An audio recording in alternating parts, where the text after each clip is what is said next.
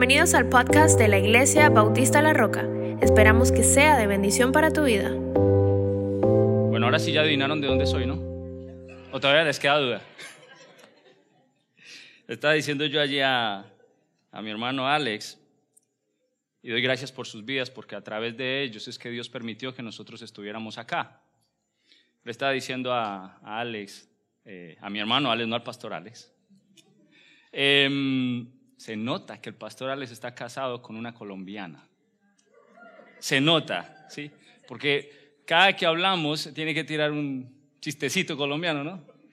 Lo que le dijo acá a los muchachos. Cuando crezca yo quiero ser como ustedes, ¿no? Es típico. Miren, para algunos seré un hombre que no saben de dónde lo sacó el pastor Alex. Muchos deben de estar preguntando, ¿y este de dónde salió? ¿O este con qué irá a salir ahora? Como buen colombiano, buen hispano que somos, ¿no? Siempre estamos ahí como, a ver con qué nos van a salir ahorita. Creo que ya varios nos han visto por acá en, una ocasión, eh, creo que fue en diciembre, sí fue en diciembre que estuvimos por acá, ¿no? Y mm, como lo, dice, lo dije hace un momento, por obra del Señor, pues usó a Alex y a Elizabeth para llegar hasta, hasta este lindo y bello lugar, y especialmente a esta hermosa iglesia que Dios eh, ha permitido tener y mantener en este lugar, ¿no? Miren, ahora que estamos escuchando la alabanza, justamente la última alabanza, esa alabanza dice algo que yo quiero que ustedes guarden en su corazón y tengan muy presente. Dios no es fiel por lo que nos da sino que Dios es fiel porque cumple sus promesas. Amén. Y eso es de las cosas que nosotros tenemos que empezar a ir renovando en nuestra mente. Creo que para no alargarnos mucho en cuanto a la presentación, yo tengo una regla como pastor, siempre lo digo, y es que si ustedes quieren saber cómo soy yo, cómo soy yo, pues pregúntenle a mi esposa. Ahora no vayan a cogerla ahorita preguntas porque termina dando una, un mensaje largo acá también. Pero miren, ah, somos una sola carne y donde yo voy, ella va conmigo. Y por ahí derecho se pegan los chicles de mis hijas. No, es un decir, pero no las dejamos nunca aparte, ¿sí? Pero más que estar ustedes allí y empezar a evaluarme como pastor o como persona, a ver qué es lo que yo voy a decirles a ustedes que no está mal. Y como pastor se los digo, por favor, deben de hacerlo, no solo conmigo, sino con toda persona que viene y se para en este púlpito. Porque la palabra de Dios nos dice a nosotros que debemos de probar los espíritus, si son de Dios, porque muchos falsos profetas van por ahí.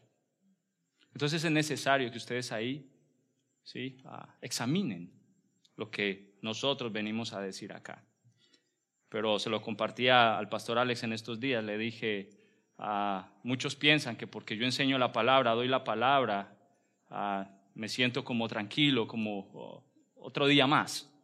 No, me tiemblan las piernas y se me lengua la traba, como decía un pastor.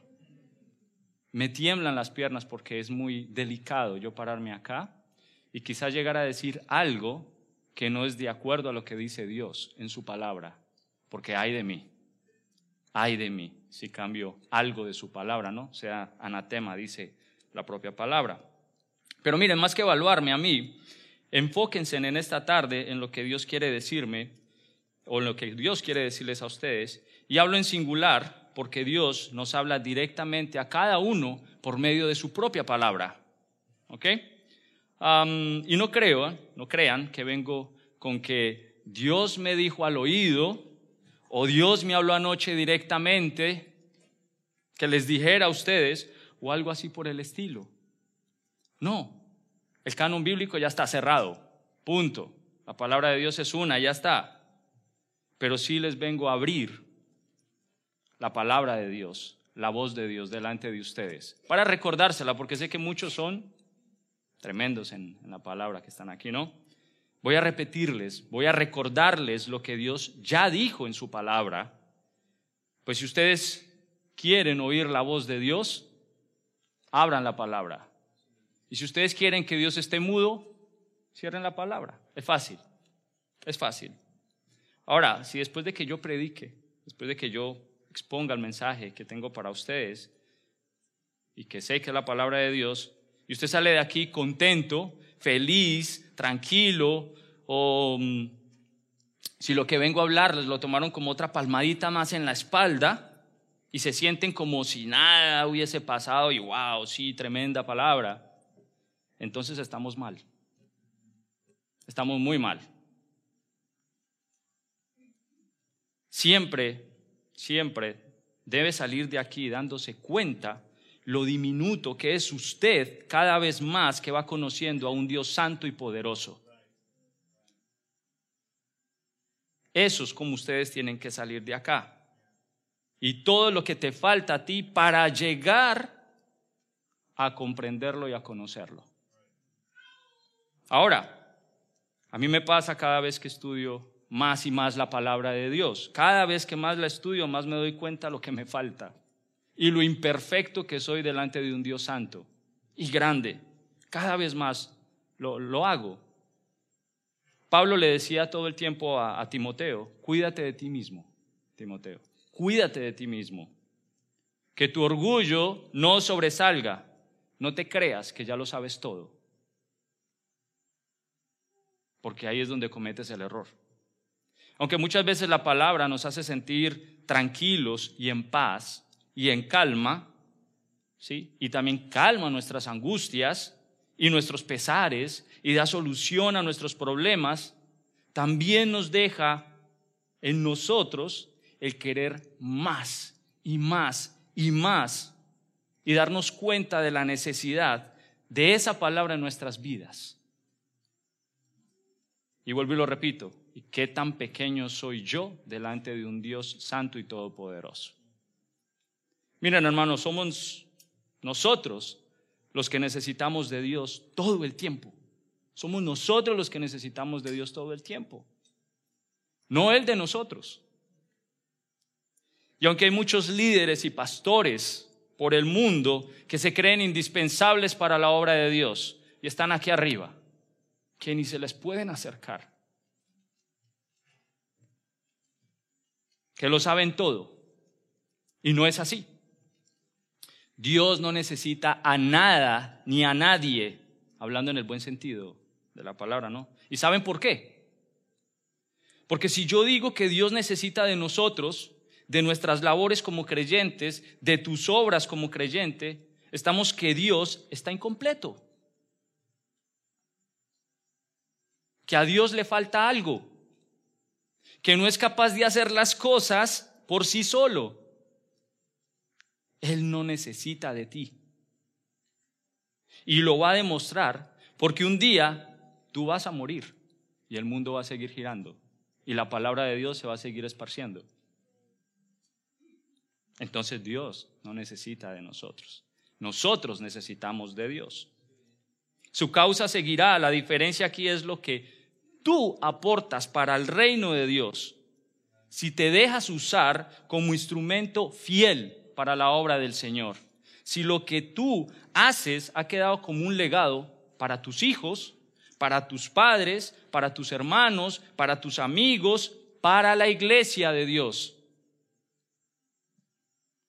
en aquellos que Dios puso en tu camino para que les llevaras las buenas nuevas, el Evangelio de Jesucristo.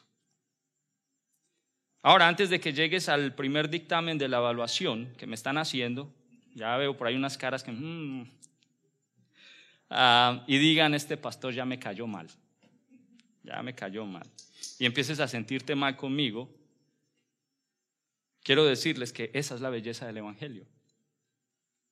Esa es la belleza del Evangelio, que a pesar de que Dios no nos necesita, Él nos redime, Él nos justifica, Él nos usa, Él nos ama y nos llama a sus hijos.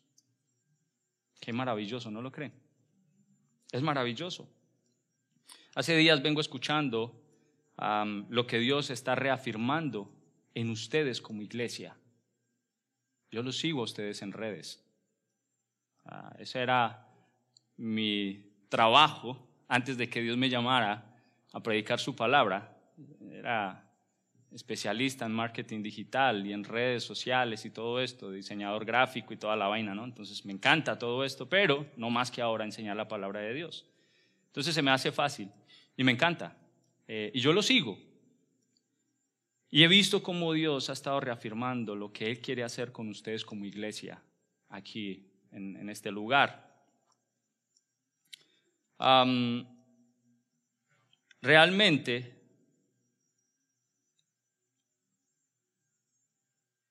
esta parte de que la palabra que Dios ha estado trayendo por medio del pastor Alex en ustedes, y sé que están estudiando el libro de Filipenses, ¿no? Que es tremendo libro. Y hay veces, hay momentos en ese Filipenses que lo coloca uno como patinar y, espere, no entiendo, y, toma y retoma y retoma y retoma hasta que el Señor nos va iluminando en su palabra y nos va dando ah, ese entendimiento y discernimiento para poderlo comunicar. Pero es lindo que ustedes vayan viendo lo que Dios está haciendo en la vida de ustedes como iglesia y como creyentes, individualmente. Dios me ha inquietado, Él me ha hecho sentir la necesidad de venir y predicarles sobre cómo debe lucir un creyente verdadero. Y sé que en muchas situaciones nosotros, no solamente ustedes, pero todos hemos pasado por un momento de esos donde dice, bueno, ¿y cómo sé yo realmente que soy un creyente verdadero? ¿Cómo me doy cuenta que, realmente he nacido de nuevo? Vamos a mirar unos cuantos puntos en el día de hoy. Para la marcha ah, que vamos desarrollando, perdón, el Señor va a ir dándonos entendimiento y discernimiento eh, con tal de salir de acá convencidos o que ya nací de nuevo o que, wow, no he nacido de nuevo, Señor, déjame ir a tus pies. Y eso es necesario que lo reconozcamos. Miren, como lo dije antes, sé que habían venido estudiando el libro de Filipenses, ¿no? Y es lindo porque ya saben ustedes que en esta carta hay pensamientos junto a consejos y enseñanzas prácticas para la vida de los cristianos. El apóstol Pablo es tremendo en esto.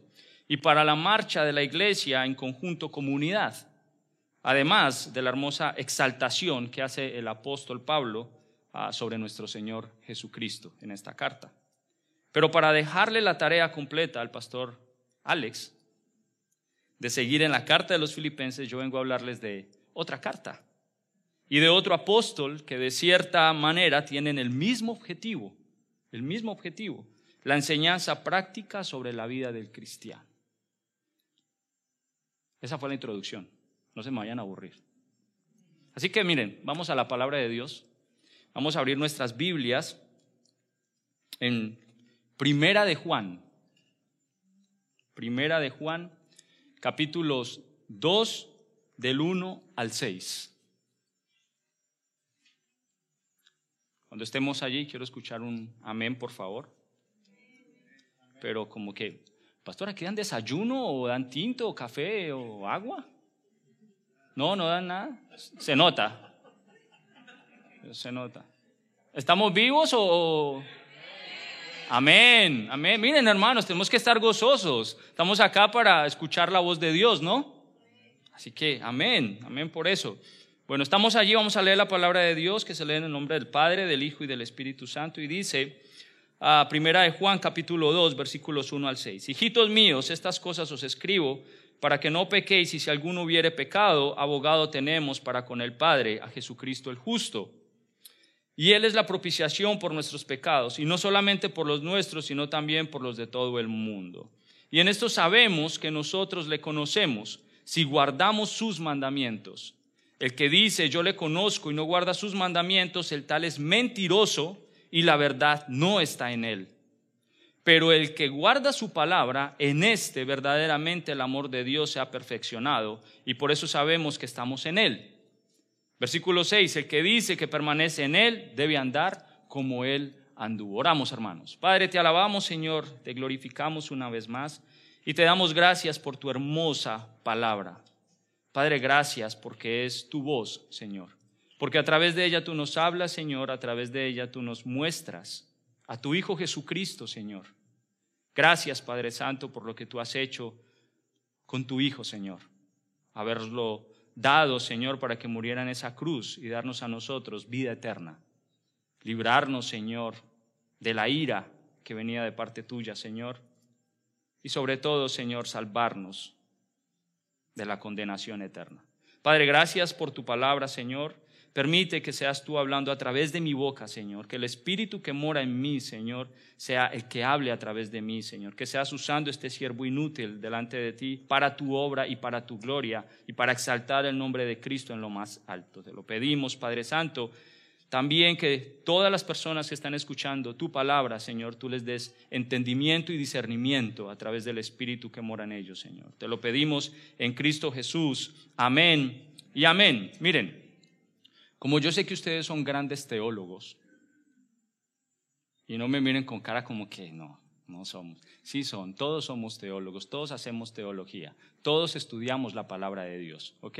Que hay unos que se dedican a sacar libros y, ¿no? y, textos y comentarios y, y se dedican exclusivamente a eso, ok, su profesión. Pero todos somos teólogos, todos estudiamos la palabra de Dios. Entonces yo no tengo necesidad de venir y explicarles quién fue el apóstol Juan. Okay, ya todos sabemos en qué año escribió esta carta. Son buenos teólogos ustedes, ¿no? Buenos. Ni cuál era el contexto de la época. Pero si de pronto hay algún hermano nuevo en la fe o alguien que nos está escuchando por primera vez, bueno, quiero decirles que están en el lugar correcto en el lugar correcto. Aquí hay grandes teólogos que los van a poder ayudar y aparte se imparten estudios bíblicos todos los miércoles, creo que es, ¿no? Donde ustedes van a poder aprender muchas cosas de la palabra de Dios que van a servir en la vida de ustedes como creyentes. Porque mis hermanos, es necesario para una, una mejor comprensión de los textos bíblicos estudiar profundamente la palabra de Dios que estudiemos, que aprendamos qué es lo que Dios nos quiere decir en su palabra. Hagamos la tarea que escucho cada ocho días que les deja el pastor Alex, ¿sí? Vayan y lean en sus casas, vayan y lean en sus casas. Miren, para muchos predicadores y teólogos, este quizás es uno de los ah, libros más prácticos de toda la Biblia, Primera de Juan. Es uno de los libros más prácticos de toda la Biblia. Lo escribe el apóstol Juan cuando ya tenía una gran madurez espiritual como física, alrededor de sus 80 o 90 años, más o menos, cuando viene a escribir esta, esta carta. En este texto nosotros vamos a ver, y quiero que nos quedemos con una palabra clave, muy clave, que está aquí. Y esa palabra clave es obediencia. ¿Ok? Y con dos principios de enseñanza. Dos principios de enseñanza. El primero es la obediencia como prueba de mi conversión o de mi regeneración. ¿Ok? Ahí la tenemos. La obediencia como prueba de mi conversión o de mi regeneración. Y la número dos es la mejor motivación para esa obediencia es el amor por Dios y no el miedo a Dios. Ahora más adelante van a entender por qué digo esto de miedo.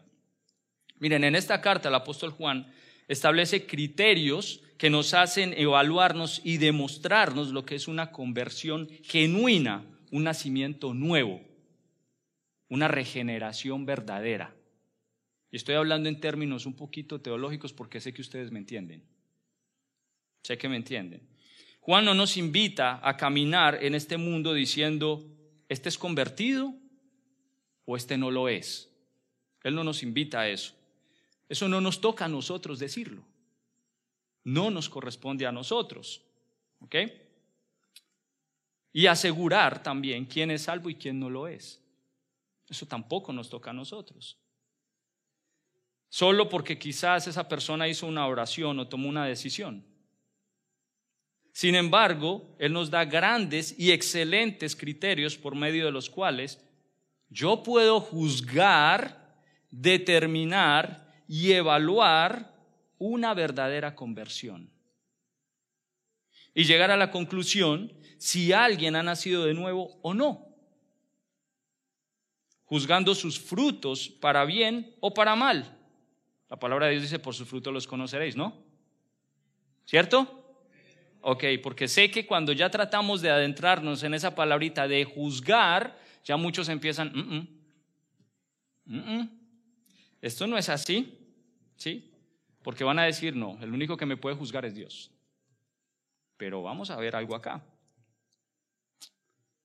Así que saliéndonos de esa falsa idea, que por mucho tiempo nosotros hemos creído y, cada vez más se da en evidencia cuando nosotros vamos donde un hermano a exhortarlo o a reprenderlo, como hermanos en Cristo, nos sale contestando, no, qué pena pastor o qué pena hermano, pero tú no eres Dios para que me juzgues. Dios es el único que puede juzgar. Es verdad, yo no soy Dios. Pero Él me dice que juzgue tus frutos. Eso sí me lo dice Dios y me lo dice en su palabra. Y de acuerdo a esta carta y a otros textos bíblicos que voy a citar, yo no te juzgo a ti, sino que juzgo tus obras. Juzgo lo que tú haces. Juan dice, por ejemplo, en su Evangelio, capítulo 7, versículo 24, no juzguéis según las apariencias, sino juzgad con justo juicio. ¿Ven cómo el Señor me permite juzgar los frutos de el que dice que ha nacido de nuevo? Entonces quitémonos esa falsa creencia de que no me pueden juzgar. Pueden juzgar mis frutos. Pueden juzgar lo que hago diciendo que soy creyente verdadero. Esta carta del apóstol Juan me enseña a determinar cómo lo puedo hacer, cómo puedo hacer para juzgar esos frutos y mejor aún para que nadie tenga que venir a decírmelo. Esta carta me enseña a autoevaluarme y darme cuenta si realmente yo he nacido de nuevo. A mí me encanta estudiar esta carta con las personas cuando las estoy discipulando. ¿Por qué? Porque muchos vienen y me dicen, pastor, es que no entiendo la palabra de Dios. No entiendo lo que Dios me quiere decir acá. Una de dos. O no has nacido de nuevo o realmente no estás estudiando como tienes que estudiar la palabra de Dios. Entonces, lo primero que tengo que conducir a esa persona es que realmente, ¿sí? El Espíritu de Dios, que es el que convence de... ¿Qué más? Tres cosas. Pecado, verdad y juicio, ¿no? Él es el que se encarga de convencer a la persona si realmente ha nacido de nuevo o no ha nacido de nuevo. Y esa es la evaluación que muchos hoy nos vamos a hacer. Miren, Juan nos expone estos criterios en base en que en su tiempo, en el tiempo de él, había un grupo conocido como los gnósticos. Sé que han escuchado esta palabrita por ahí, ¿ok? Ustedes son teólogos, acuérdense. Y ese grupo de individuos afirmaban creer en Cristo con los labios, pero lo negaban en doctrina y lo negaban en hechos. Ellos se jactaban de decir creemos en Cristo, pero en sus hechos lo negaban totalmente, totalmente lo negaban. Por tanto, Juan está tratando de esclarecer eso para ellos y para nosotros en el día de hoy que estamos estudiando y leyendo la carta. Hoy tenemos el mismo grupo de personas que creen en Cristo con los labios, pero lo niegan en la doctrina y en los hechos. Se congregan, dicen creer en Cristo, pero no le creen a Cristo. No han nacido de nuevo y se creen cristianos y hacen creer a todos que han nacido de nuevo. Son muchas veces la cizaña de la que habló Jesús que va creciendo junto con el trigo. Miren hermanos, hay una gran diferencia en esto, para que todos podamos entender lo que está pasando. La gente confunde saber con conocer. La gente confunde el saber con conocer, aunque para nosotros en el día de hoy puede tener el mismo significado y en la Biblia justamente en la mayoría de veces cuando se usa es usado como sinónimo el uno del otro. En realidad, en el hebreo, incluso ah, en el griego, especialmente en el hebreo, tiene una diferencia muy grande que hoy vamos a conocer. Miren, el saber es tener un conocimiento intelectual. El saber es tener un conocimiento intelectual. Es entender, es diferenciar quién es o qué es tal cosa. Ustedes pueden aprender la Biblia.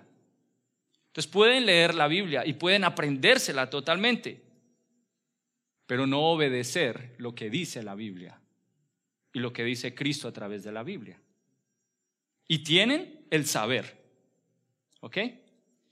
Pero la palabra conocer en el hebreo connota algo más grande y más profundo. No solamente abarca la, parte del saber, ¿sí? no solamente abarca eso, de saber quién es la persona, sino que connota tener una relación íntima con esa persona.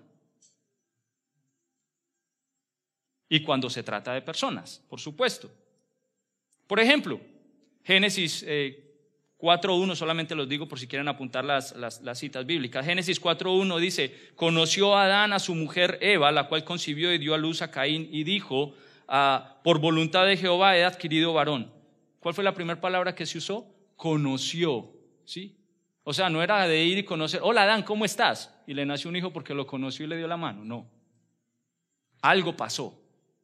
Esa palabra conocer ahí en el hebreo significa que aparte de que supo quién era, tuvo una relación íntima con él y hubo un fruto que fueron sus hijos. ¿Ven? Tenemos también Génesis 4:17, de ahí mismo, de, esta parte del, del capítulo de Génesis 4. Y conoció Caín a su mujer, la cual concibió y dio a luz a Enoch. Por ejemplo, Mateo 1:25 nos dice, pero no la conoció hasta que dio a luz su hijo primogénito y le puso por nombre Jesús. Está hablando de José y María. Lucas 1.34 dice, entonces María dijo al ángel, ¿cómo será esto? Pues no conozco varón. De ahí que muchas personas, cuando tú le preguntas si conoces a Cristo, cuando le vas a presentar el Evangelio, y hoy por hoy esto se da mucho, ¿sí?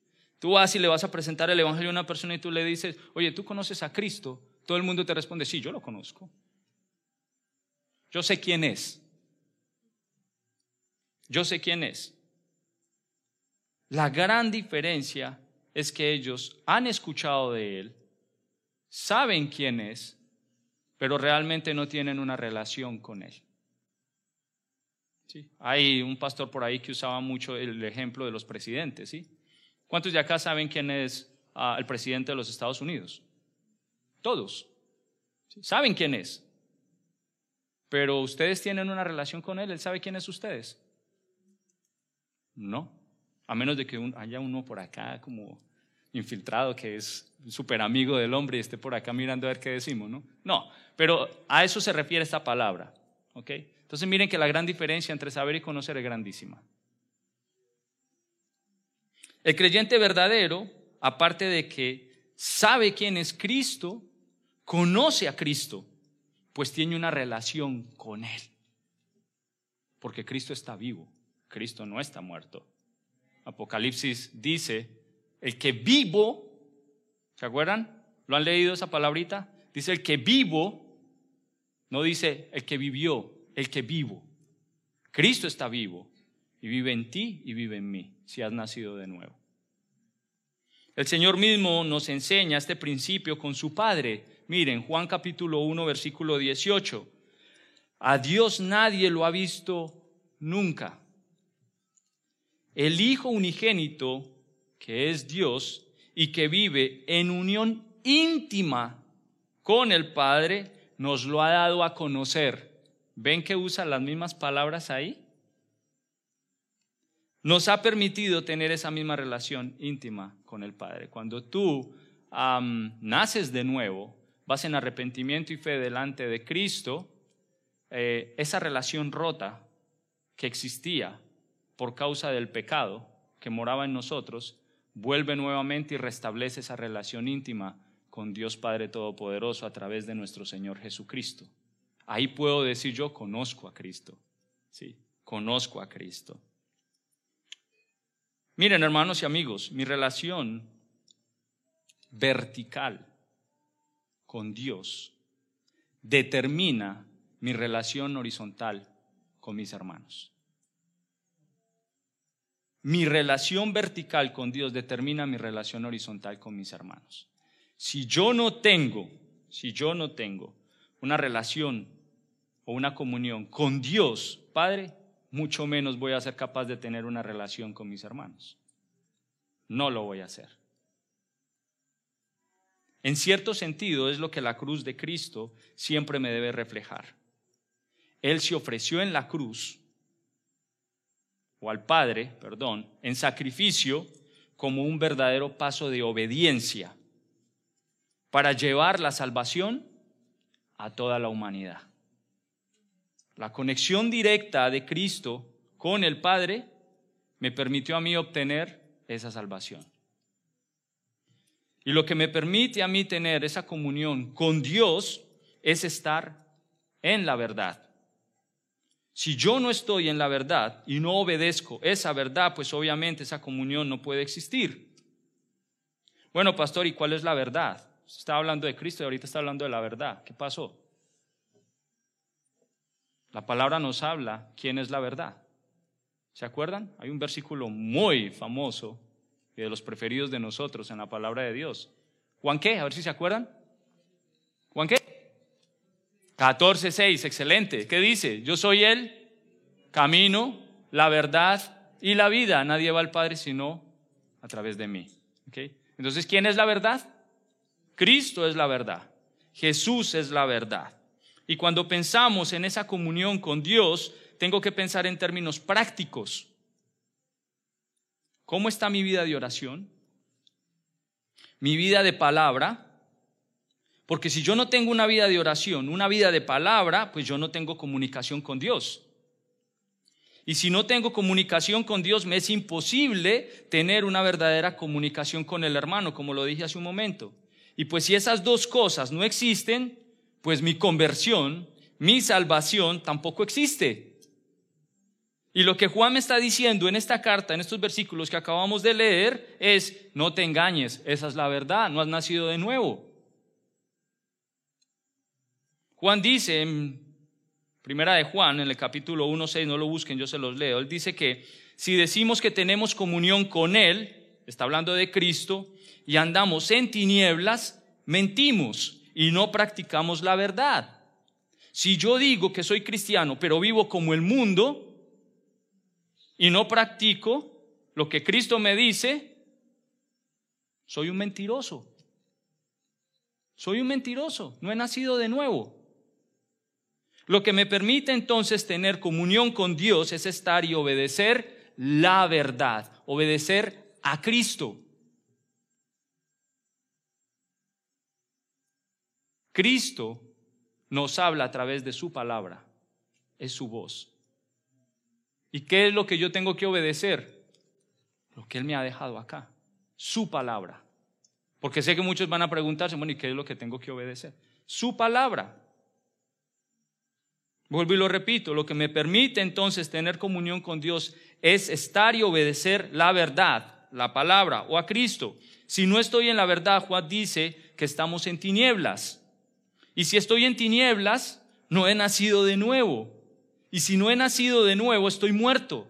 Y si estoy muerto, no tengo vida eterna. Y si no tengo vida eterna, lo único que tengo es vida temporal. Y si lo único que tengo es vida temporal, pues yo no tengo salvación alguna. Por tanto, no soy creyente. Por tanto, no lo soy. En esencia, ese es el resumen del capítulo 1 de la primera carta de Juan. En relación, o en términos de la relación que Juan establece entre la comunión con Dios, mi comunión con mi hermano y mi experiencia de conversión. ¿Ok? Ahora, en el capítulo 2, que es donde nosotros estamos eh, predicando la palabra en el día de hoy, en los primeros dos versículos, eh, Juan, perdón, afirma la divinidad de Jesucristo y su papel como sumo sacerdote delante de Dios. Cuando dice que Él es abogado. Y si alguno ha pecado, pues tendremos abogado ah, para con Dios. Él ejerce un papel como abogado, de cierta manera el mismo papel que jugaba el sumo sacerdote delante de Dios en el Antiguo Testamento. De ahí en adelante, Él establece un criterio más por medio del cual yo debo saber si realmente he experimentado salvación, si he nacido de nuevo. Y esto me lleva al primer punto del mensaje. La obediencia a Cristo como prueba de mi conversión o de mi regeneración. ¿Ok? Versículos 3 y 4. Centrémonos ahí. Miren lo que dice el versículo 3 y 4. Dice, y en esto sabemos que nosotros le conocemos si guardamos sus mandamientos. ¿De quién estaban hablando acá? Dice, y en esto sabemos que nosotros le conocemos. ¿A quién? ¿De quién está hablando? De Cristo, ¿cierto? Y en esto sabemos que nosotros le conocemos a Cristo. Si guardamos, que en, otra, en otras palabras, o, o en griego, realmente la palabra en el griego quiere decir si obedecemos sus mandamientos. Miren, él lo dice de una forma positiva aquí en este versículo 3. ¿Ok? Y en esto sabemos, o sea, ya estamos convencidos. Y luego lo dice de una manera negativa en el próximo versículo. Versículo 4 dice, el que dice, yo le conozco a quien, a Cristo, y no guarda sus mandamientos o no obedece sus mandamientos, el tal es mentiroso y la verdad no está en él.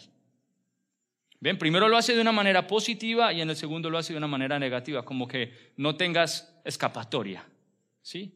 Sí o sí tienes que darte cuenta de lo que él trata de decirnos. Juan expone el caso con certeza. Nos dice, no dice, perdón, esperamos o creemos o deseamos, sino que él dice, sabemos.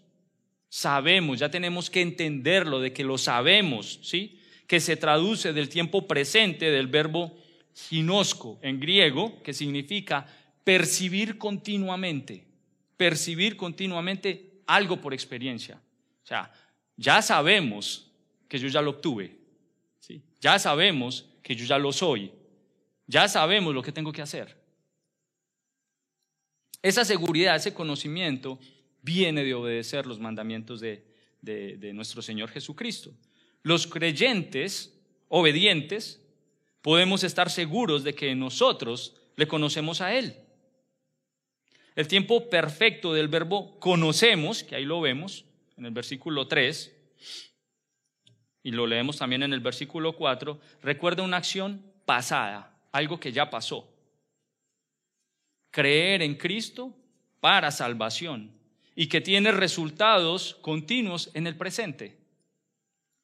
O sea, le estoy dando certeza que yo ya lo conocía a Él. Obedezco su palabra.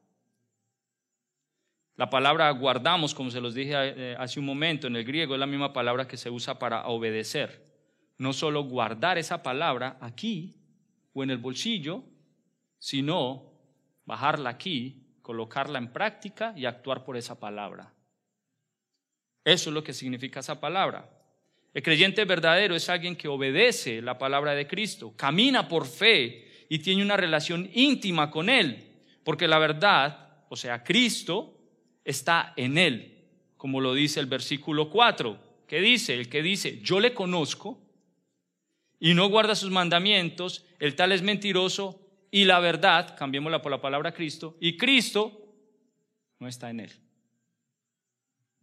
¿Ven? Pero pastor, cuando nazco de nuevo, mi corazón se transforma, ¿sí? Sé que muchos van a preguntarse en eso. Miren, el creyente verdadero es alguien que ha sido regenerado. ¿Cuántos han escuchado esa palabra regeneración? Amén, ¿no? Vuelvo y lo repito, ustedes son teólogos, de verdad que sí. Sí. Hecho de nuevo. La palabra regeneración eh, significa o expresa hacer de nuevo, ¿sí? es una nueva criatura. En la conversión mm, del creyente no existe una mejoría de lo que yo era antes. ¿Ok? Entendamos eso. En la conversión del creyente no existe una mejoría de lo que yo era antes. Porque muchos creyentes suelen decir por ahí, no, es que yo ahora soy mejor que lo que era antes. ¿Sí? Es como si a lo que tú eras antes le hubieses puesto unos pañitos de agua tibia encima y ahora luces diferente. No, eso no se da en la regeneración. No existe tal cosa tampoco como la transformación de un corazón, porque también lo escucho por ahí en muchos creyentes, ¿no? Oh, mi corazón ha sido transformado por el Señor. No, Eso en un creyente verdadero no existe. Existe la regeneración. ¿Y qué significa la regeneración? ¿Sí? ¿Qué significa eso? Significa que de lo más malo, perdóname la expresión, de lo más podrido que existía, de lo más dañado, Dios hace una nueva criatura. Por eso decimos que hay más poder en la regeneración que en la creación misma. Y sé que muchos van a decir, ¿cómo así, pastor? Pero si la creación fue tremenda, ¿cómo va a haber más poder en la regeneración que en la creación? Ok, llevémoslo a la parte práctica. Es más fácil construir una casa de ceros, ¿sí? Que reconstruir una mansión de una casa totalmente arruinada. ¿Qué tienen que hacer? Tumbar lo viejo y volver a hacerlo todo nuevo. Pues eso es lo que hace Dios con nosotros.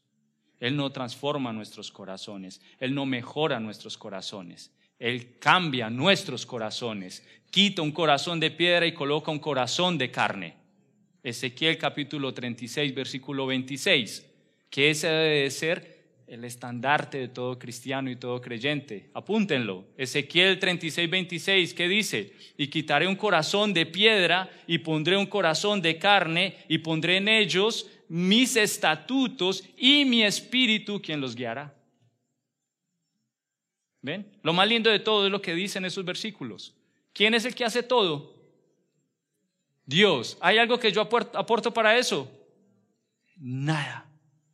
Nada. Miren, es aquí donde hacemos una pequeña pausa para aclarar algo, porque sé que todos deben de estar ahí como medio confundidos. ¿Cuántos de aquí son salvos y tienen la seguridad de la salvación? Levanten la mano. Amén. Hay unos que se, reservan la, la respuesta. Excelente, lo respetamos, ¿sí? Pero es lindo, porque eso quiere decir que son transparentes consigo mismo. ¿Ok? Ahora bien, les voy a hacer otra pregunta. Piénsenlo y guárdenlo en su corazón. ¿Ok? y no me van a levantar las manos ni nada de esto. ¿Cuántos de aquí saben que son salvos solo porque hicieron una oración o una profesión de fe? ¿O un día tomaron la decisión de convertirse en cristianos? ¿O atendieron a un llamado delante de una congregación o de una campaña evangelística? Piénselo, no me van a responder, quédense con esto, ¿ok? Miren hermanos, les aclaro algo.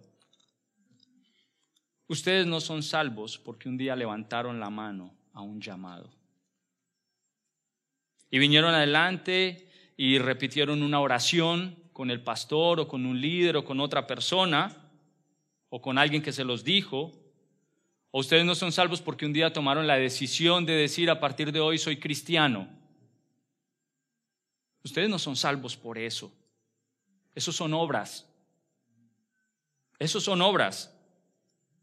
Esos serían los frutos del nacimiento de nuevo, o sea, después, no el medio por el cual yo nazco de nuevo. ¿Cómo así, pastor? Bueno, el apóstol Pablo nos dice que ustedes son salvos o somos salvos solo y exclusivamente por gracia, por la obra única y exclusiva del Espíritu Santo, según Efesios capítulo 2, versículo 10. ¿Se acuerdan? ¿Sí? ¿Se acuerdan lo que dice? Porque por gracia sois salvos y no por obras para que nadie se gloríe. Como muchos van por ahí diciendo, no, yo soy cristiano desde el día que tomé mi decisión. Wow, yo, yo fui el que lo, lo hice. Pero Dios en Ezequiel capítulo 36 versículo 26 dice, yo quitaré el corazón de piedra y yo pondré un corazón de carne. ¿Qué es lo único que yo puedo aportar en mi salvación? mi pecado. Punto. Paremos de, contar. Miren, ustedes un día escucharon la palabra de Dios, supieron quién es Cristo, pues la palabra siempre nos lo va a presentar, y ella los trajo a los pies de Cristo en arrepentimiento y fe.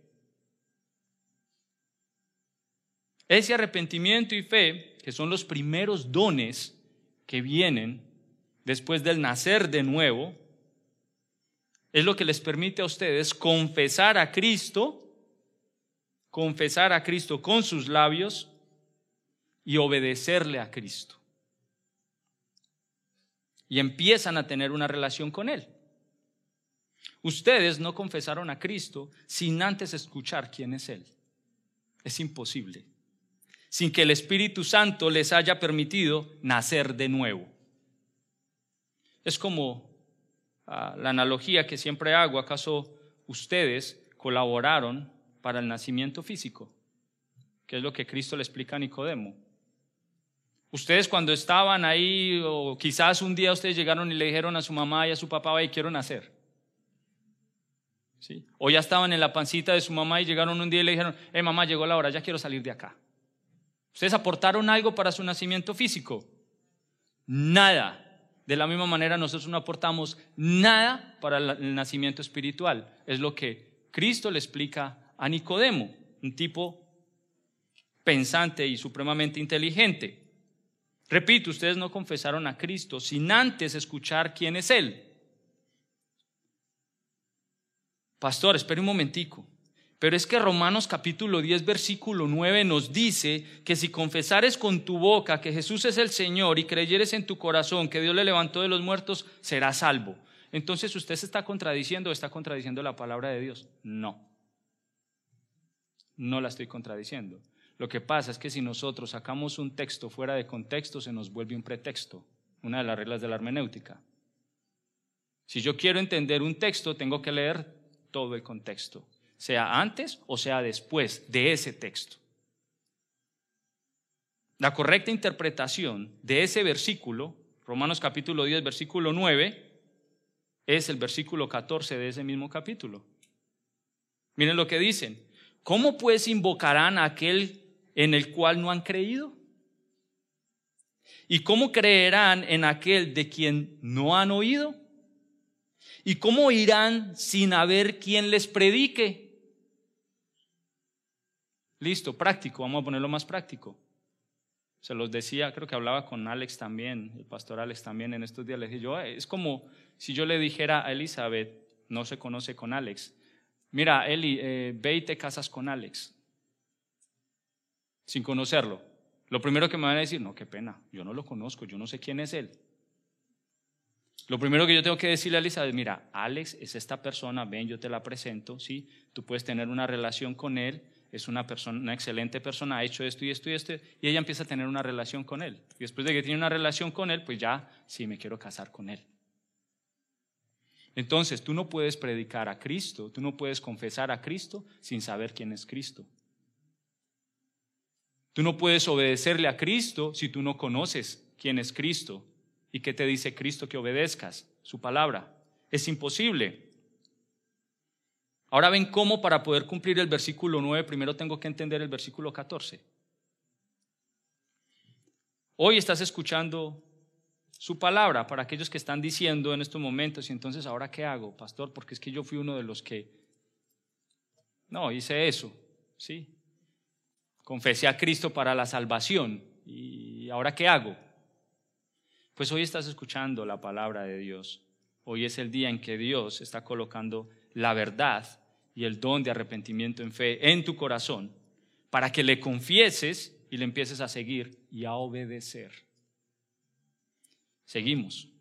Me encanta cuando esclarecemos textos fuera del contexto. Mira, habíamos dicho que Juan, el creyente, para Juan el creyente, es aquel que obedece la palabra, ¿no? Lo habíamos dicho. Y esa enseñanza no es nueva.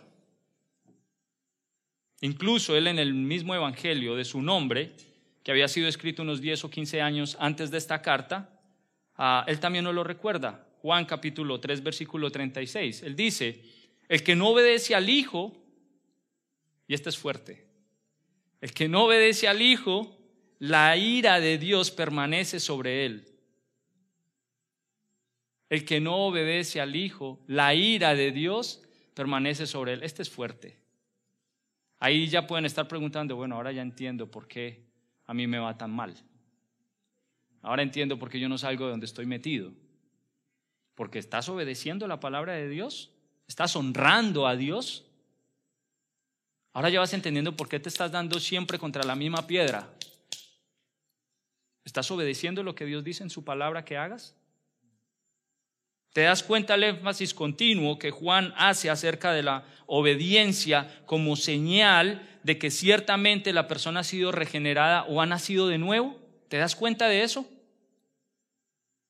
Antes de la conversión, el individuo en su carne no tiene el más mínimo deseo de agradar a Dios, el más mínimo deseo de agradar a Dios. Él tiene los deseos de la carne y la carne está solamente en el aquí y en el ahora. Estilo como hacían los griegos, sí, vamos a comer y a beber que mañana esto se acaba. En los placeres, en los deleites, en aquello que puede producirte, producirle cierto placer, cierto entretenimiento. Y por eso es que ustedes ven muchas iglesias por ahí abarrotadas de gente yendo, porque lo único que les ofrecen es entretenimiento. Y ellos buscan es entretenimiento, no buscan obedecer. Cuando les hablan de obedecer, salen corriendo.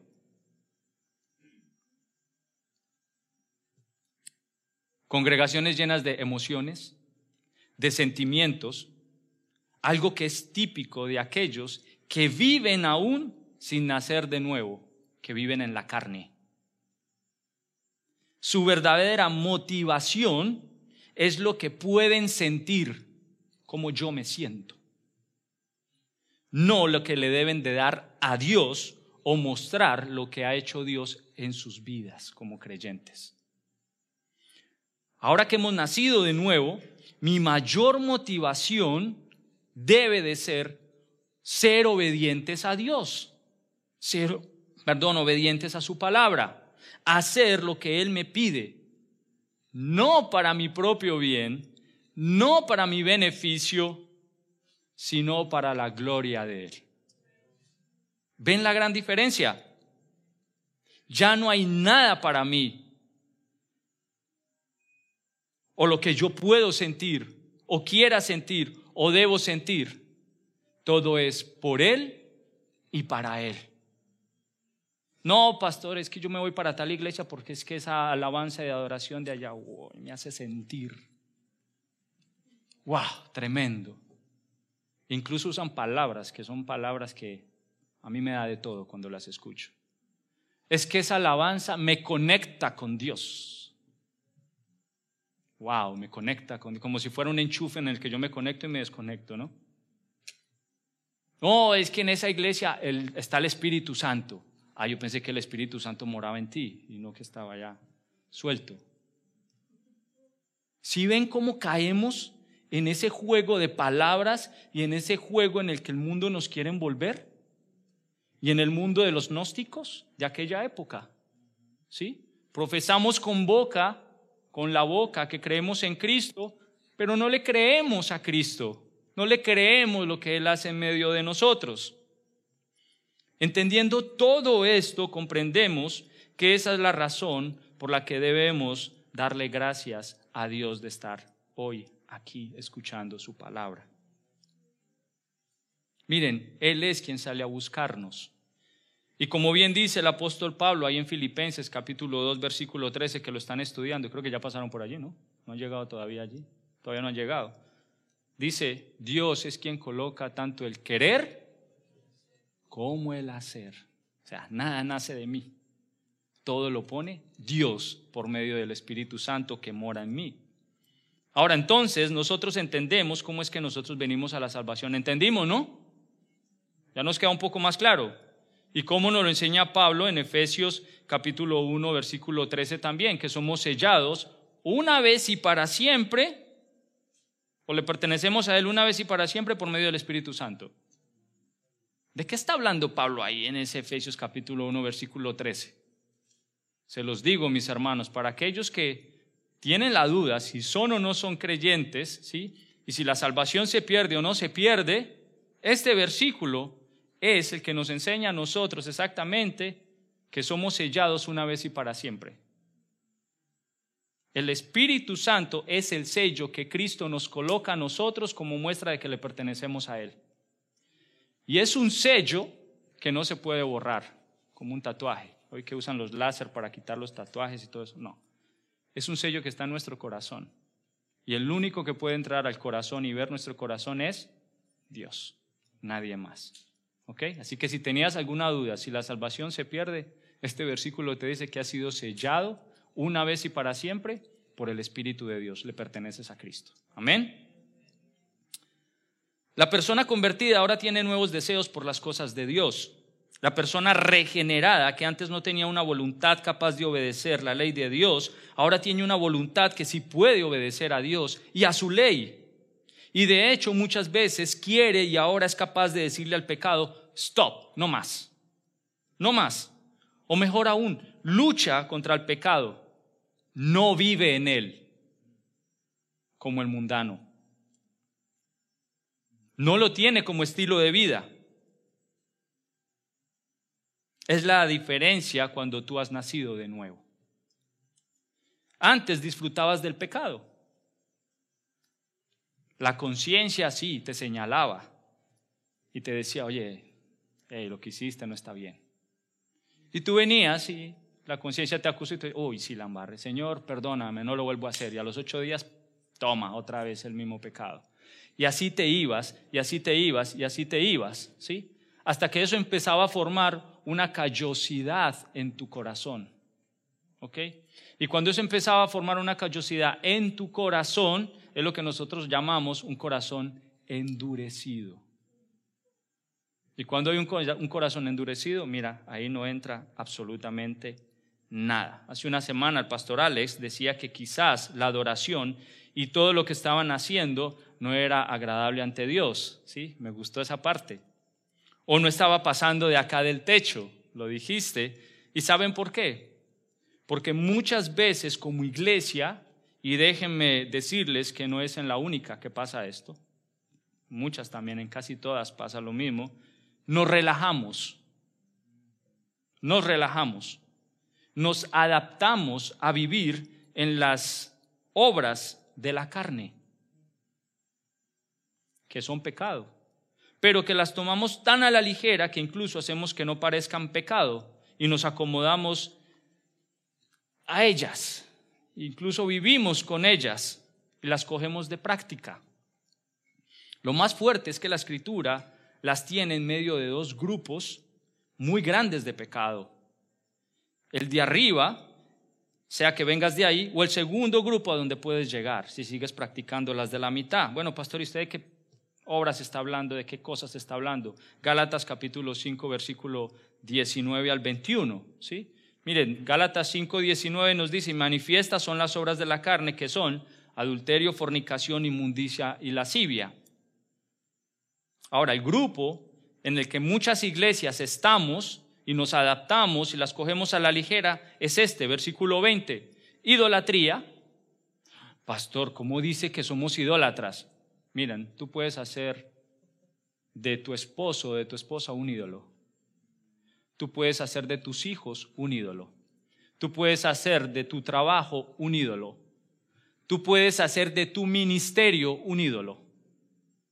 Tú puedes hacer del líder de alabanza y de adoración un ídolo. Tú puedes hacer de tu pastor un ídolo. Entonces no digamos cómo es posible.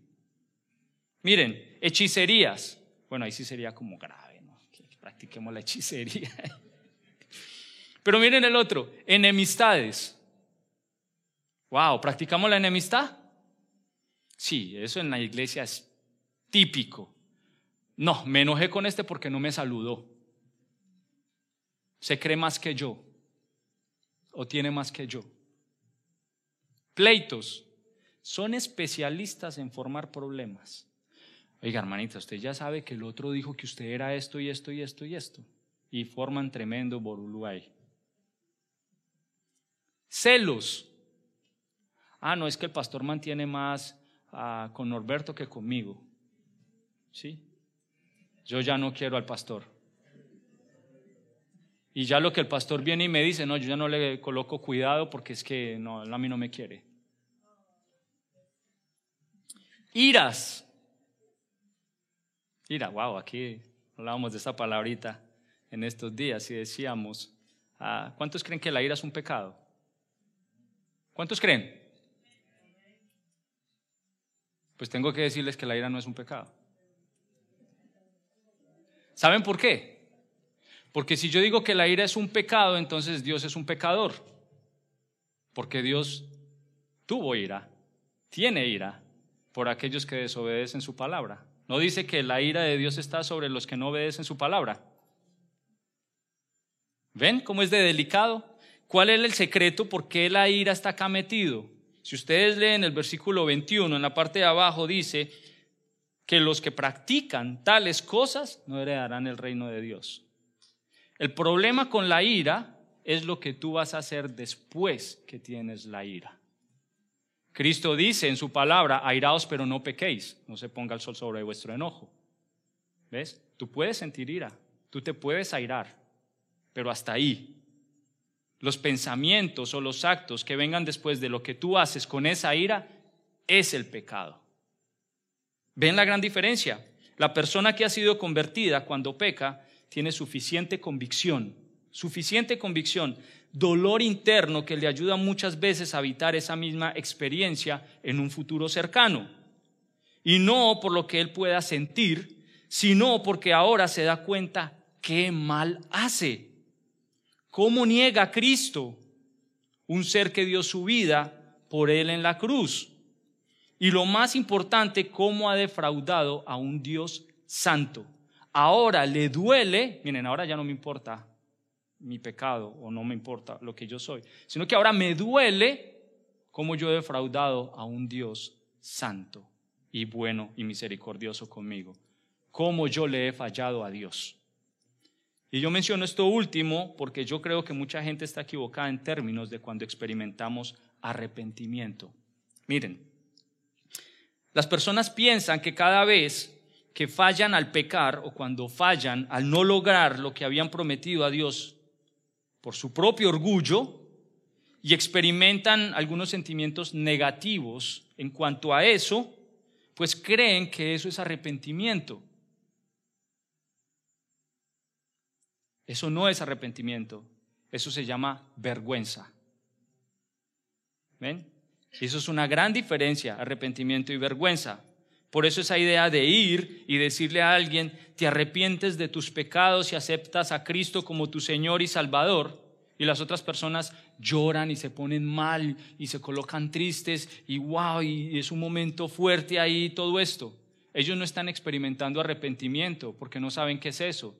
Ellos están experimentando vergüenza porque les están diciendo el pecado que cometieron. ¿Ven lo delicado que es eso? Ahora, el sentido de vergüenza o el sentido de fracaso no son evidencia necesariamente de un arrepentimiento genuino. El arrepentimiento es otra cosa totalmente diferente. De acuerdo a la palabra de Dios, en el hebreo la palabra es chef. Se escribe S-H-V. Así que si es difícil escribirla y pronunciarla, pues mucho más difícil es llevarla a cabo, el arrepentimiento. Lógicamente, y por eso, ¿quién es el que nos da el arrepentimiento? Dios. Es un don de Dios, dice la palabra de Dios, ¿no? Es un don de Dios. ¿Por qué? Porque por mi propia cuenta no soy capaz. Implica la experiencia de un dolor interno y profundo. En el arrepentimiento, el sentimiento que yo experimento no tiene nada que ver conmigo, tiene que ver con Dios. Me duele haberle fallado a Dios. Ese es el verdadero arrepentimiento. La vergüenza tiene que ver con el amor que yo me tengo a mí mismo. Esa es la vergüenza. Mi reputación ahora está entredicho. Este se dio cuenta de lo que yo era. ¿Sí? O dejé ver lo que yo era. Y esto ha sido cuestionado. Ahora mi orgullo está en juego. Y wow, que todo está en juego menos mi orgullo. Menos mi orgullo. El arrepentimiento tiene que ver con el amor que yo experimento por Dios. ¿Cómo le puedo hacer eso a mi Dios? Bien lo dijo José en el Antiguo Testamento, no, no le puedo hacer eso a mi Dios, dijo él. Y yo creo que mucha gente cree que está obedeciendo cuando está desobedeciendo. ¿Cómo así, pastor? Yo creo que mucha gente cree que se está arrepintiendo cuando está orando y muchas veces está pecando en su oración de arrepentimiento.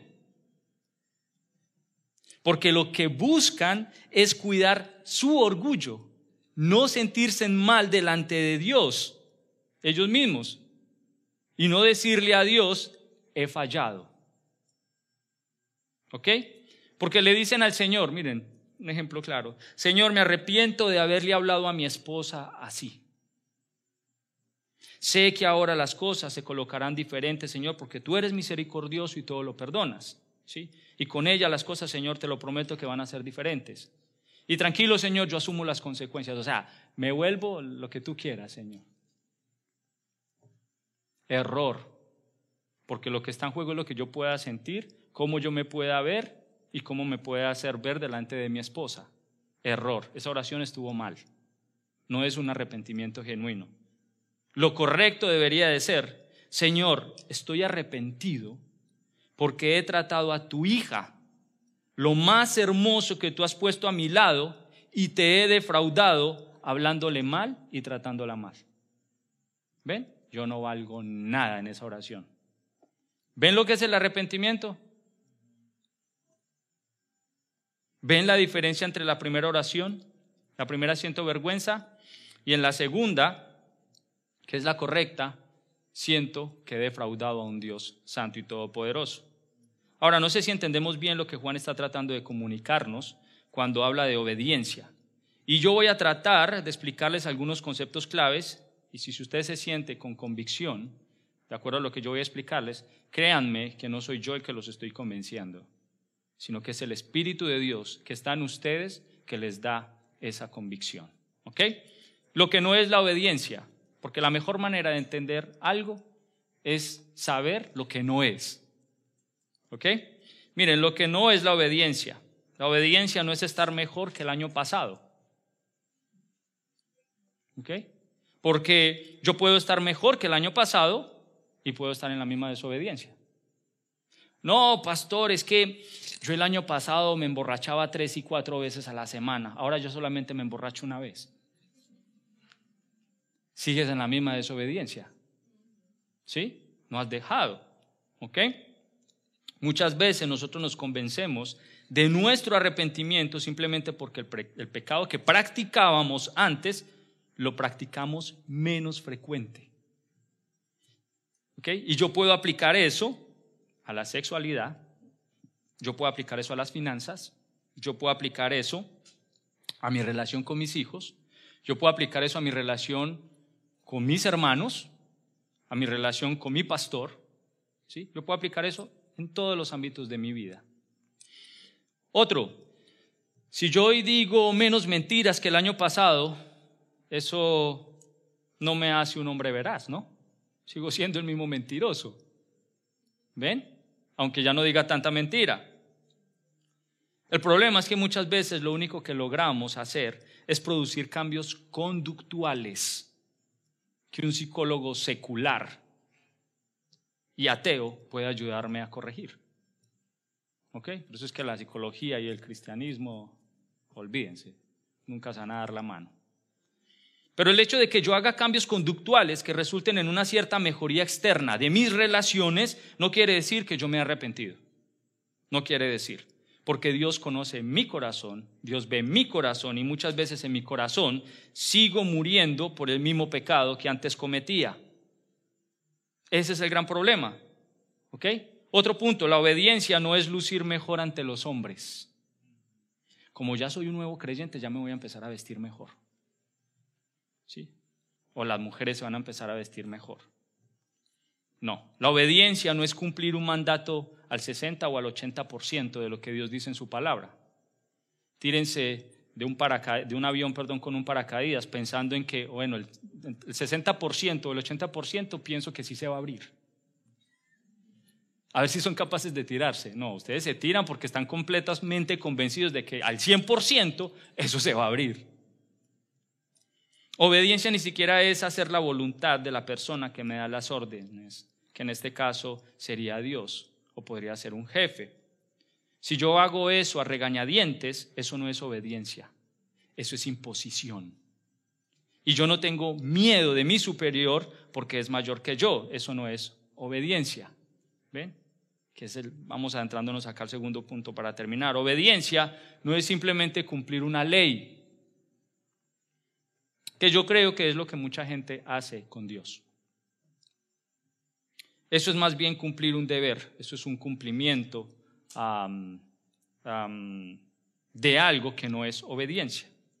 Miren, Spurgeon, todos aquí sabemos quién era Spurgeon, ¿no? El príncipe de los predicadores avala lo que nosotros entendemos y lo que yo estoy diciendo en este momento. Él dice, la obediencia que no es voluntaria es desobediencia.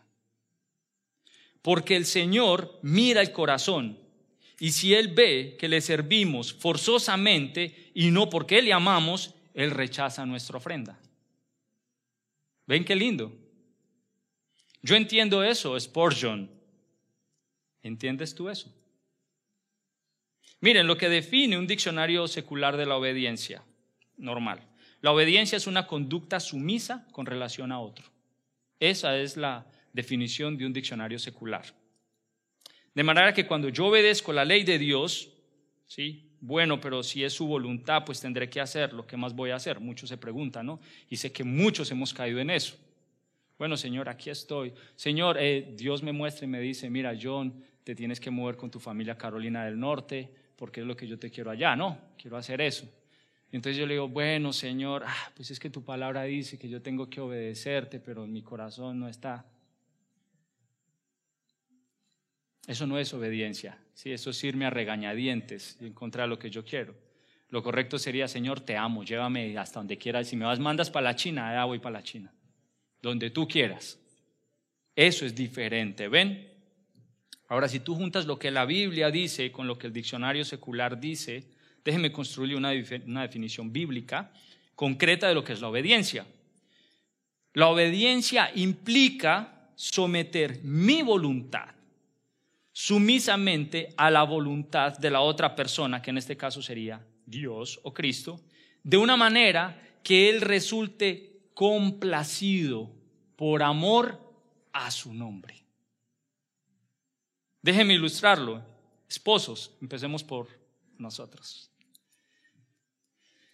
Cuando Dios me manda a ser cabeza espiritual de mi hogar y yo asumo ese rol incómodo y disgustado y porque me toca, porque la Biblia lo dice, la palabra de Dios lo dice, yo no estoy en obediencia. Estoy en rebelión por el rol asignado. Efesios 5 manda hacer eso, ¿no? ¿Se acuerdan? Ahora esposas no se salvan. Cuando la palabra de Dios les manda a someterse a su marido y usted lo hace a regañadientes, eso no es obediencia. Eso es rebelión. Perdón. Ahora, ustedes tienen una idea de por qué en ocasiones, por tanto tiempo, el viento favorable de Dios no ha venido en mi dirección, especialmente en mi matrimonio. ¿Ok? ¿Lo estoy haciendo porque tengo que cumplir lo que dice la palabra o porque amo a Dios y merece que yo cumpla su palabra? ¿Ven la gran diferencia? Dios siempre está ahí mostrándome realmente lo que yo debo de hacer por medio de su amor a través de su Hijo Jesucristo. De la misma manera yo tengo que responderle a Él. ¡Wow! Cuánta desobediencia en nuestras vidas, ¿no? Quizás comenzamos a entender lo que Juan está diciendo en esta carta. Las motivaciones para obedecer, yo creo que es bueno revisarlas porque de nuevo, la mayoría de la gente obedece erróneamente o por la motivación equivocada, ah, por ejemplo, por lo que yo recibo de Dios, que muchos hacen eso. No, yo le obedezco a Dios porque es que por lo que Él me da. O yo voy a la iglesia porque si yo me comporto bien este domingo, eh, Dios me va a proveer un trabajo la próxima semana. ¿Ven? Eso me lleva al segundo punto y termino con este punto. La mejor motivo, les prometo que no me voy a alargar mucho. La, como, esa es la frase típica del pastor, ¿no? Yo me río cuando siempre sale de, mí, ¿no? Todavía me río por lo que dicen otros pastores, pero yo la aplico. Miren, la mejor motivación para esa obediencia es el amor por Dios y no el miedo a Dios o lo que puedo recibir de Dios. Ya les di una gran introducción sobre esto. Pero yo estoy convencido que la mayoría de las personas obedecen por miedo a las consecuencias de lo que a mí me pueda ocurrir. O peor aún, o lo que Dios le puede hacer a mis hijos como familia. Pastor, yo le tengo mucho miedo a lo que Dios le puede hacer a mis hijos si no obedecen su palabra o si yo no obedezco la palabra de Él. Lo he escuchado en muchísimas ocasiones. Esa expresión no es digna de nuestro Dios. ¿Y saben por qué no es digna de nuestro Dios? Es una expresión que hace lucir a Dios como un ogro, como un monstruo, como un dictador que está en los cielos tratando de causarte consecuencias dolorosas, porque como dictador tú tienes que someterte. Cuando Dios ha sido todo bondadoso contigo, ha sido fiel contigo, ha sido tu proveedor, te ha dado gracia, te ha dado misericordia, te ha dado perdón, te ha dado riquezas espirituales, te ha dado la vida eterna y ahora ante el mundo tú lo haces lucir como un monstruo legislador. Eso deshonra a Dios. Dios me dice a través del libro de Santiago, acercaos a mí y yo me acercaré a vosotros. Pero yo no puedo acercarme a alguien a quien le tengo miedo. No lo puedo hacer. Y mi relación con ese Dios es a control remoto. Señor, tú por allá y yo aquí. Sí, está bien. Y ahora estoy violando otro mandamiento. Él dice, acercaos a mí. Él no dice, si quieren, acérquense. Él dice, acérquense a mí. Es un mandato. Yo no puedo tener una relación íntima, cercana con Dios a través del miedo. De hecho, el obedecer por miedo a las consecuencias es la esencia del legalismo es la fibra, es ese hilo, esa liniecita de la cual se nutre y se constituye el legalismo. Voy a definir qué es el legalismo por aquellos que de pronto no saben realmente qué es el legalismo y que muchas veces usamos esa palabra diciendo, hey, mi hermano, tú eres un legalista. Sí, tú eres un legalista. Y realmente ni siquiera saben qué significa eso. Pero miren, lo vamos a definir, miren lo que dicen. El legalismo es amor a las leyes motivado por miedo a las consecuencias de las leyes. En ningún momento amando al dador de esas leyes. ¿Sí me entendieron? Lo repito para aquellos que no lo entendieron. Dice, el legalismo es amor a las leyes motivado por miedo a la consecuencia de esas leyes, en ningún momento amando al dador de las leyes. Ese es el legalismo.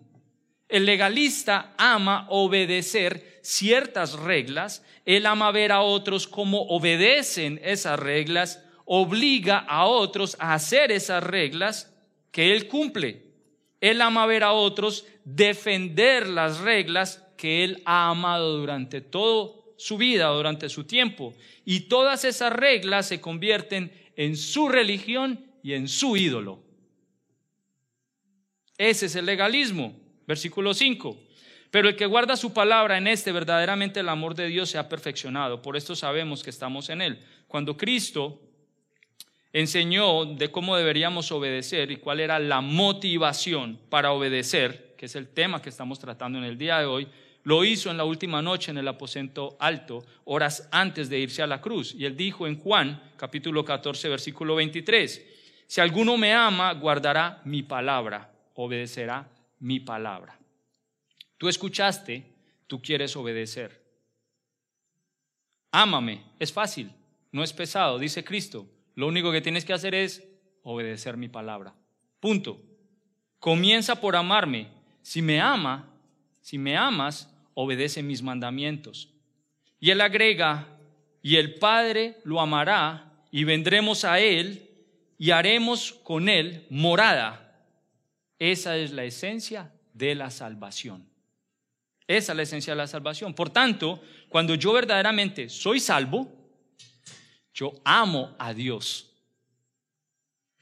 Yo obedezco sus mandamientos y comienzo a andar como Él lo hizo acá en la tierra.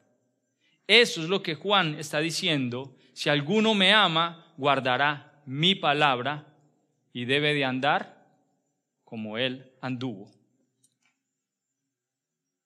¿Tienes problemas con obedecer a Dios? ¿Tienes problemas con amar a Dios?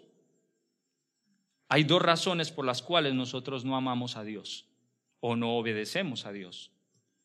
La primera, la razón más fuerte por la que alguien no ama a Dios y no obedece su palabra, es porque no ha nacido de nuevo. Es falta de conversión. Sigue con un pie en el mundo y otro aquí. Aunque el hecho de que tengas un pie aquí no te hace salvo, ni te hace un verdadero creyente. Y la segunda razón por la cual no amamos a Dios como Él debe ser amado en personas que sí son convertidas, es porque el amor que tengo por mí mismo es mayor que el amor que tengo por Dios. E incluso muchas veces yo amo a Dios por el amor que me tengo a mí mismo. ¿Ven lo contradictorio que es? ¿Cómo así, pastor? Sí, porque yo amo sus bendiciones para conmigo. Es que Dios ha sido tan bueno conmigo que tengo un trabajo maravilloso. Es que Dios ha sido tan bueno porque tengo la esposa perfecta. Es que Dios ha sido tan bueno conmigo porque tengo el, wow, trabajo perfecto. ¿Ves? Amo a Dios por lo que me da o por lo que me ha dado, no porque merece que yo lo ame.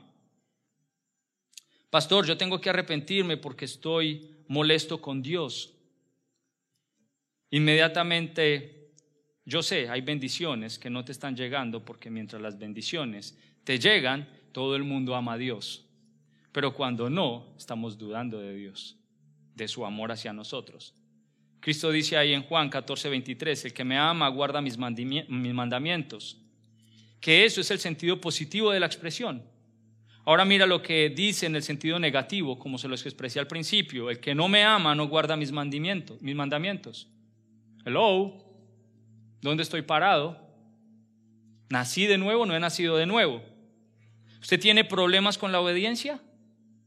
Vaya hoy donde Dios y pídale amor por Él. Y pregúntale, Dios, muéstrame si yo soy una persona convertida. Porque hoy me dijeron que los convertidos tienen amor por ti. Y los que tienen amor por ti obedecen y yo no estoy obedeciendo. Por eso es que los predicadores del pasado y del presente dicen que este es uno de los libros más difíciles de, predicar porque cuesta y no les gusta a los creyentes que les digan de frente que no son verdaderos creyentes. Les cuesta.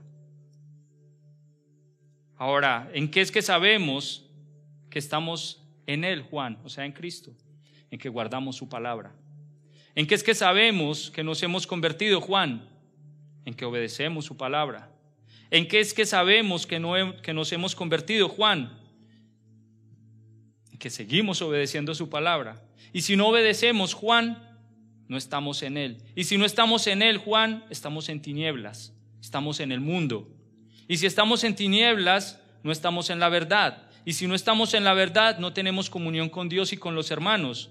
Juan, y si no tengo comunión con Dios y con los hermanos, ya te dije en el capítulo 1 que no tiene salvación. Wow. Termino con este versículo.